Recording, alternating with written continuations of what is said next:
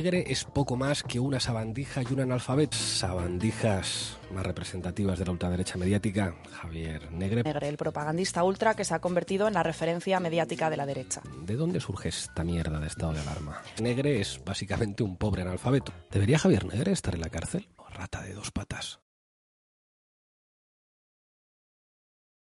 Los que recibimos Esto- insultos somos nosotros, no que nos señor fascistas, ultraderechas, fachas. no es- ¿Puedo hablar en catalán? ¿Me lo puedo hacer en catalán, por favor? Es que si no, no lo entiendo. ¿Puedo hacer en catalán? ¿Sabes lo que pasa? Que es que yo soy de la Comunidad Valenciana. No voy a responder a tus preguntas. Usted prefiere hablar con terroristas, ¿no? Gracias. Gracias, Ricas. ¿Qué no nos contesta? ¿No cree que debería el PSOE pedir disculpas por los 700 millones que ha robado? Le da igual, no le importa que el peso esté condenado por robar dinero a los parados. No, es que han robado los demás también. Prostitutas y cocaína, ya mira usted. Claro, pero eso no es malo. ¿No es malo? Que va a ser malo, coño. que no, eso es sano, ¿a que sí? ¡Claro que sí, hombre! ¡Viva UGT! Usted, a pesar de que el PSOE esté condenado por haber robado más de 670 millones de euros a los parados andaluces, va a votar a Juan Espadas. ¿No cree que es demasiado arriesgado hacerlo con una abogada del Estado que se ha sacado sus oposiciones y que ha demostrado como abogada del Estado su, su capacidad de servicio público? Muchas gracias.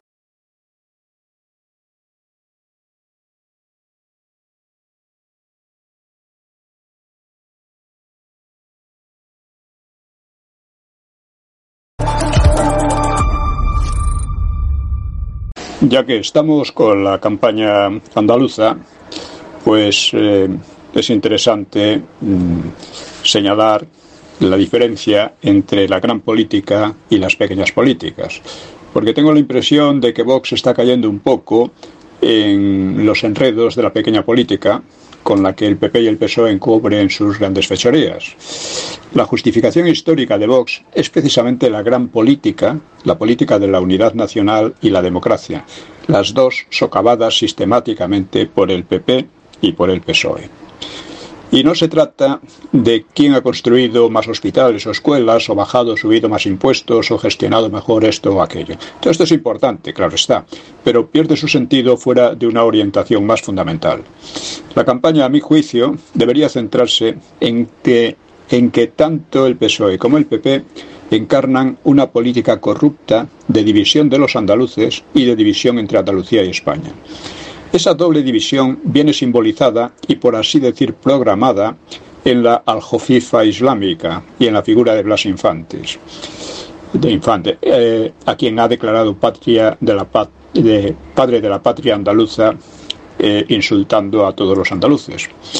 La aljofifa, quiero recordarlo, era el nombre que proponía el intelectual, gran escritor y poeta Aquilino Duque para la bandera islámica que diseñó eh, Blas Infante, precisamente. Eh, la bandera eh, está, se compone de los colores de los almohades y de los eh, omeyas, según decía el propio Blas Infante. Y mm, claro, es una bandera que no tiene nada que ver con Andalucía ni con España, al contrario, es anti-española y anti-andaluza. Y Yo creo que la- una política eh, estaría, o sea, un- una, o sea, una acción electoral bien dirigida hacia el PP podría ser algo así, como ustedes representan un programa a largo plazo diseñado por aquel personaje de romper con la Andalucía histórica, la de la Reconquista, para reislamizarla y separarla de España. ¿eh? Y parte menor pero significativo de ese programa, pues es su apoyo a la inmigración masiva e ilegal. Ustedes hablan de gestionar, pero ¿qué gestionan? Gestionan el programa islamizador de Blas Infante, tan parecido al de los separatistas gallegos de Feijó, porque Feijó hace la misma política que Pujol en Cataluña. Eh, hace de la lengua regional el instrumento para ir poco a poco socavando la españolidad de Galicia con victimismos inventados y haciéndola lengua propia, como si el español común a todos no fuera igual de propia en Galicia. Y en Andalucía lo hacen con el ideario y la bandera islámica de un enemigo de España. Poco a poco van avanzando unos y otros, y es hora de decir basta y de gestionar otra política basada en la unidad. Ustedes, del PP, han visto cómo el PSOE ha corrompido a la democracia con la instrumentación partidista del Poder Judicial y con leyes como las de falsificación de la memoria histórica o las de género, y han contribuido a ellas, las han gestionado, como ustedes dicen, y esa es su política fundamental. Ustedes han gobernado estos años gracias al apoyo que les ha prestado Vox y han traicionado muchos acuerdos. Y ahora pretenden, junto con el PSOE, reducir a Vox a la nada para volver a esas gestiones compartidas. Nosotros vamos en otra dirección, la de la unidad entre los andaluces y de Andalucía en España, la del rechazo de todo lo que significa la aljofifa y la democracia. O sea, de la democracia, o sea, la aljofifa significa todo lo contrario a la democracia, entre otras cosas. ¿no? Si en estas elecciones logran ustedes una mayoría relativa, solo podrán gobernar con Vox en el gobierno y cumpliendo los acuerdos, no como hasta ahora.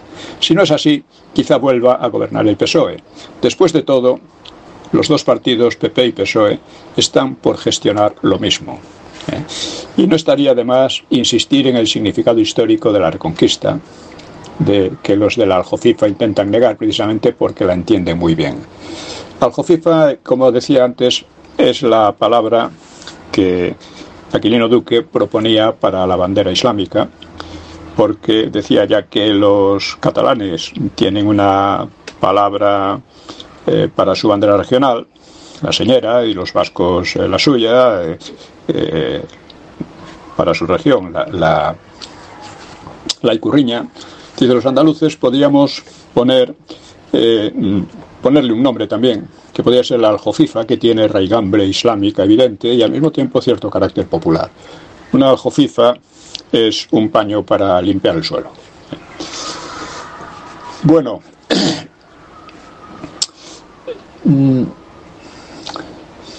es, es muy curioso también en los mítines los miles de aljofifas y las poquísimas banderas nacionales en los mítines del PP en Andalucía. Es muy significativo.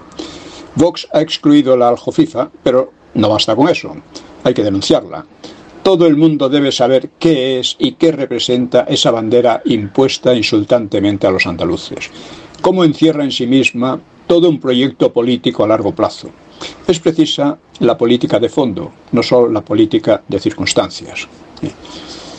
Y en fin, eh, otro relacionado también con esto, pues me pregunto, dice, ¿se dan ustedes cuenta de lo interesante que sería en la campaña electoral andaluza una serie de documentales sobre los candidatos, recordando su trayectoria, sus palabras en unas y otras ocasiones, etcétera? En algunos casos ni siquiera harían falta explicaciones, bastaría ir tomando al personaje en diversas eh, situaciones. Sería una labor que llevo proponiendo hace años, muy necesaria en democracia, porque uno de los principales defectos de las votaciones es que casi nadie conoce nada de los buscavotos, de los que se presentan al poder. No conoce prácticamente nada, aparte de lo que ellos mismos cuentan de sí mismos en campañas eh, publicitarias de partido. Un programa de este tipo bien hecho sería una gran contribución a la democracia y sin duda la limpiaría de tanto pícaro, chorizo e irresponsable como sufrimos desde hace muchos años, o al menos nos libraría de muchos de ellos. Hay otro tema en el que yo he insistido mucho y es la colonización cultural por el inglés. Yo creí que al denunciar la progresiva colonización o gibraltarización del país, pues iba a despertar el activismo de muchas personas conscientes de la cultura e idioma españoles. Pero parece que esa conciencia apenas existe. Muchos se enfadan por lo que hacen los separatistas contra el español en algunas regiones, pero les deja indiferentes y a veces es que les encanta el proceso de desplazamiento del español como lengua de cultura en favor del inglés. Llevo 20 años denunciándolo y la respuesta ha sido insignificante. Y no porque se requiera mucho esfuerzo. Bastaría difundir insistentemente en redes sociales y por otros medios los escritos en mi blog, Más España y Más Democracia. Debo de tener unos 30.000 seguidores entre el blog, Una hora con la historia, y el programa de Luis del Pino, en este seguramente muchos más. Y, y este mismo de, de, estado de alarma. Pero no creo que lleguen al 1 por mil, incluso al 1 por 10.000, los que han decidido hacer algo, ni siquiera algo tan fácil como lo mencionado, de denunciar, de difundir estas denuncias. Y al contrario, salen patriotas, entre comillas, que no solo no piensan hacer nada, sino que procuran sembrar el derrotismo. No dicen, no pienso mover un dedo, sino, no hay nada que hacer, es una batalla perdida. Son así los mayores auxiliares de la gibraltarización. Han sido muchos años de descrédito de España y de europeísmo de perra gorda y se nota el efecto. ¿eh? También, eh, volviendo a, a, la, eh, a, la, a la cuestión de Andaluza, pues ha estado bastante bien que surgiera el tema de la educación sexual. La educación sexual en España ya lo decía también Alquilino Duque, es más bien corrupción de menores a cargo de pederastas. Las concepciones LGTB de la sexualidad, como una simple satisfacción sin importar el modo, pues abarcan de modo natural a los niños. Lógicamente, ¿por qué se les iba a negar esa satisfacción por parte de adultos más experimentados y más responsables, entre comillas, y que ya les orientan ahora mismo al respecto? Esta política viene implícita en tal concepción de la sexualidad, y por lo demás existen campañas permanentes en pro de la pedrastia desde foros preferentemente homosexuales. La pornografía complementa esa educación, entre comillas, en realidad es el principal elemento de esa educación, ya desde edades muy precoces. La concepción LGTBI de la sexualidad, que hoy domina en el mundo occidental, es el mayor corrosivo de las relaciones duraderas basadas en el amor y por tanto de la familia y la reproducción humana, que son vistas más bien como un fastidio desde este punto de vista. Como decían algunos, los hijos te quitan calidad de vida, la calidad de, de esta gente, ¿no? Eh, en fin, eh, hay, trato otras muchas cosas en este en el blog. He comentado un de pasada, pues una una una comparación entre, entre las memorias de Arthur Kessler y las de Camilo José Cela, ¿no?